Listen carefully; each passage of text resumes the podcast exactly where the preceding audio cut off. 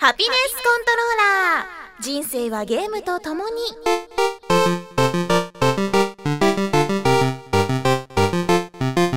この番組は FPS から美少女ゲームさらには洋ゲーまで私 DJ みすずの生きる糧となっているゲームについてご紹介。ゲームってさ生きがいだよね。私ね出張には絶対360持っていくの。え？360って携帯ハードじゃないの？そんなちょっと引くぐらいのゲーマーである私のお気に入りを次々にご紹介します。たまにはゲーム以外のこともお話しますが、大体が Z して。お帰りなさい、あなた。ご飯にする？お風呂にする？それとも、バーチャボーイ happy birthday、みやんちゃん。10月の31日はドリームクラブのキャラクターみやんちゃんの誕生日でした。みんなお祝いしたかな？私ちゃんとドリームクラブゼロのライブ視点で教えてもらってね。あのちゃんとお祝いをしました。さて11月になりました。11月からもねハピコン頑張ってお話ししていきますので楽しく聞いてください。えー、そんな私ちょっと今欲しいものがありますすごく欲しいものがあります。とっても欲しいものが小型プロジェクターです。今目をつけているのが Acer の K11 というモデル。これねすごいちっちゃいんだよ。小型っていうぐらいだから。縦横がね12センチぐらい。で高さが4センチぐらい。わかりづらいでしょ？わかりやすく説明すると、あ、みんな手元に今360のディスクがあるよね。360のディスクってね、実は直径が12センチなんだ。で、まあその 360のディスク、直径12センチの感じの正方形型と考えて、で、それが360のディスクが33枚積み上がったぐらいの大きさの小型ディスプレイを発見したわけ。とある展示会でね。でこの小型ディスプレイ小型プロジェクターを見た時にもうひらめきました。今度からはもう360のためにテレビでホテルを選ぶ時代は終わりだと。360とプロジェクターをセットで持ち運べばいいんだとひらめいたわけです。前回の360持ち歩き講座ホテル編を自ら覆すひらめきをしてしまいました。だってさ小型プロジェクターをちょっと考えてみて電源さえあればどこででもできるわけです。360ができるわけですよ。テレビがなくてもいいから例えば仕事場に行って休憩室でできるわけですよ。すごくない？あとねまあ言っちゃえば外でもできるわけです。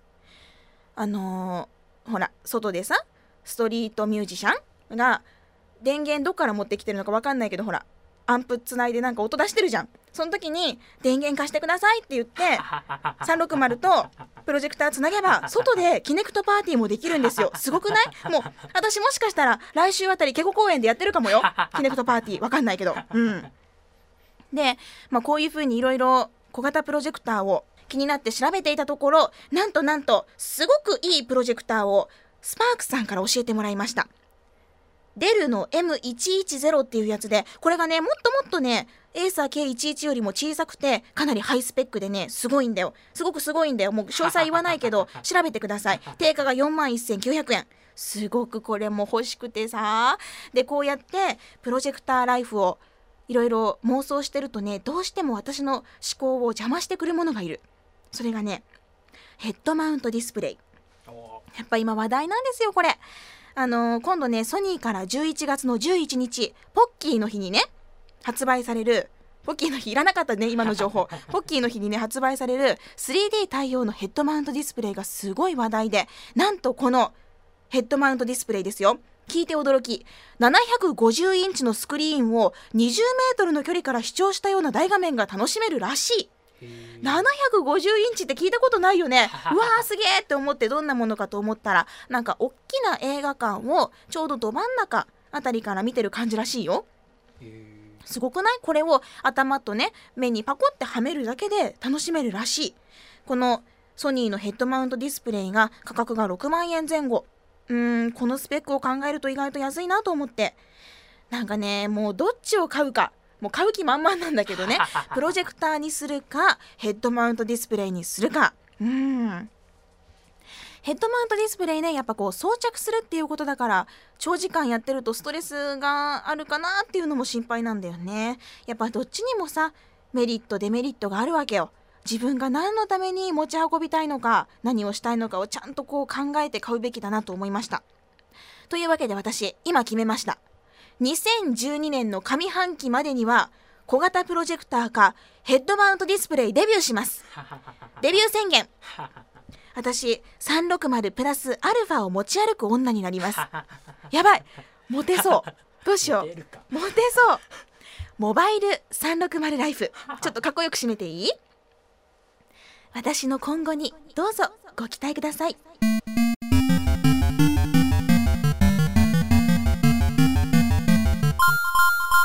さてさて最近のゲームライフなんですけれども PSP で発売されたアルカナファミリアっていう乙女ゲームにすごくすごく邪魔をされながらも デッドアイランドとデウス X をぼちぼち進めています。どちらも10月の20日に発売されたタイトルなんですけれども10月の20日ですよ。発売から10日以上経っているのにクリアができていない というのは本当に悔しいんですけれどもようやくちょっと仕事が落ち着いてきたのでまあのんびり進めているところです。でねどっちも途中なんだけど、そうだな、せっかくだからどういうゲームなのか、今回はデッドアイランドの方を軽く紹介したいと思います。デッドアイランドって一言で紹介すると、オープンワールドな FPS ゾンビ殺戮ゲームなんです。RPG 要素があって Z 指定なゲームです。でね、どういう風に話が進むのかというと、まずね、主人公が南国のリゾート地にやってきましたと。海を空をバカンスを、そして女を楽しむつもりが、なぜか島がゾンビだらけになっていると。まあ、テンプレですね。で、主人公は脱出の方法を探すために、襲いかかるゾンビたちをちぎっては投げ、ちぎっては投げしながら、美しい島を駆け回ります。で広大な本当に広くて綺麗なリゾート地や街やジャングルをうろうろしたり生存者からねもう自分で行ってくれよみたいなそういうちょっと簡単なものから難しいものまでいろんなお使いを次々に頼まれたりともうサバイバルやることが盛りだくさんな感じです。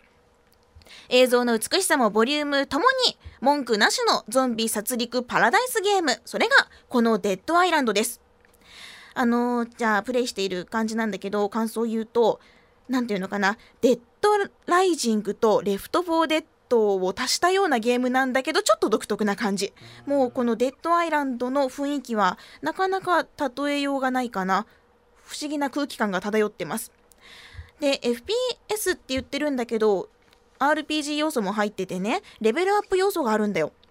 こうレベルアップをすると自分のスキルも何か一つ上げることができるっていう。だから成長要素もあって敵を倒したりするのがすごく楽しいです。でねゾンビもねレベル依存で自分と同じように強くなるの。だから常に強こう弱すぎず強すぎずなシビアなバランスなのね。でそれなのに武器は耐久度があるの。うん。ゾンビは結構強いのに武器が耐久度があってなんかもうゾンビは強いし武器は壊れるしっていう自利品状態が常に続くのね。そんな中ゾンビたちが種類も豊富にフルラインナップでこう追いかけてくるわけですよ自分をね。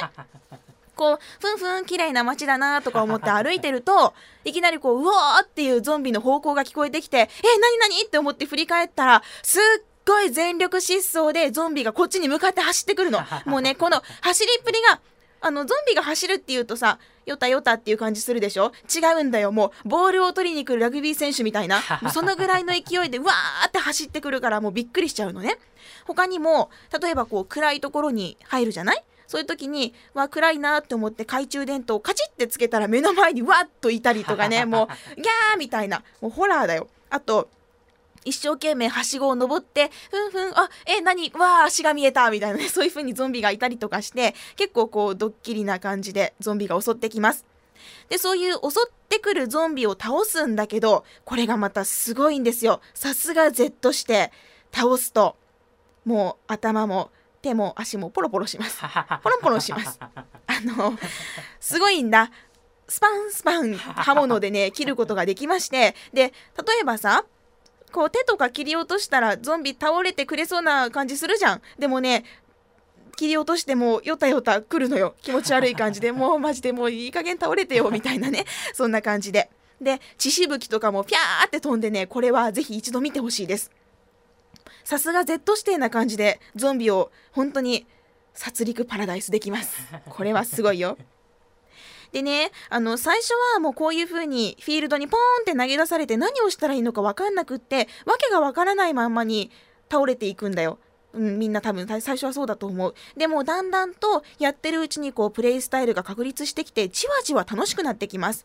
爆発的な楽しさっていうよりもやればやるほどどんどん楽しくなっていく。そんなスルメゲーっていうのかな？もうスルメのような美味しさがあるゲームです。で、私も今まだ途中だからね、今夜も楽園でゾンビと戯れたいなと、今からワクワクしてます。皆さんもいかがですか？ゾンビをね、本当にサクサク、サクサク、ポンポン、ポロポロ倒せます。楽しいよ。であのソロでやるのも楽しいしフレンドとかあと野良でねコープするのもすごくおすすめですまだやってないっていう方まだまだオンしてる人いっぱいいるからぜひぜひあの手に取ってみてくださいじゃあこんな感じかな。来週はねデウス X 紹介できたらいいなって思ってます。どっちも今日明日明後日毎日頑張りたいと思います。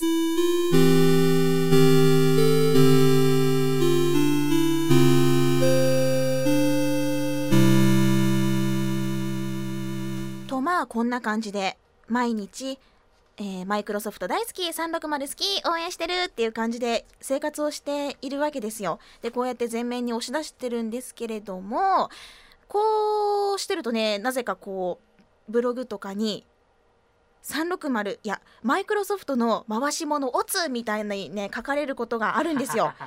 あとマイクロソフト噛んでるんでしょみたいな風に書かれる時がたまにあるんだけれどもいやーもうすっかりとねスルーされておりますから 安心してください。ちょっとぐらい噛んでくれてもいいんですよみたいな。ちょっとぐらい回し物になってあげてもいいんだけどなチラチラみたいな感じなんだけどね。うんもう本当に完全に非公式で応援しておりますので皆さんもそんな私を応援してください。はい。じゃあちょっと悲しい感じだけれどもエンディングに行こうかな。うんえー、ハピネスコントローラー番組の最新情報はラブ f m のホームページからチェックしてくださいホームページの URL は lovefm.co.jp http コロンスラッシュスラッシュ lovefm.co.jp ですパソコンやスマートフォンからアクセスすると、ポッドキャストのコーナーがありますので、そこからハピネスコントローラー、ハピコンを選択してください。そうすると、メールフォームがあったり、私、みすずのブログへのリンクもあります。あと、ツイッターのハッシュタグは、シャープハピコン、シャープ HAPICON、ハピコンでお待ちしております。なんかこう聞いてるよとか感想があったりとかしたら番組に関することをつぶやくときにはぜひこのシャープハピコンをぜひハッシュタグつけてください。後で私が見直してニヤニヤとさせていただきます。あ、そうそうそうそう。あのー、私のハピコンをですねなんとありがたいことにブログで紹介してくださっているそんな既得な方がいらっしゃるんですよ。ありがとうございます。えっ、ー、と私が拾っている限りなんですけれどもまずミリアンさんのブログ箱丸プラス。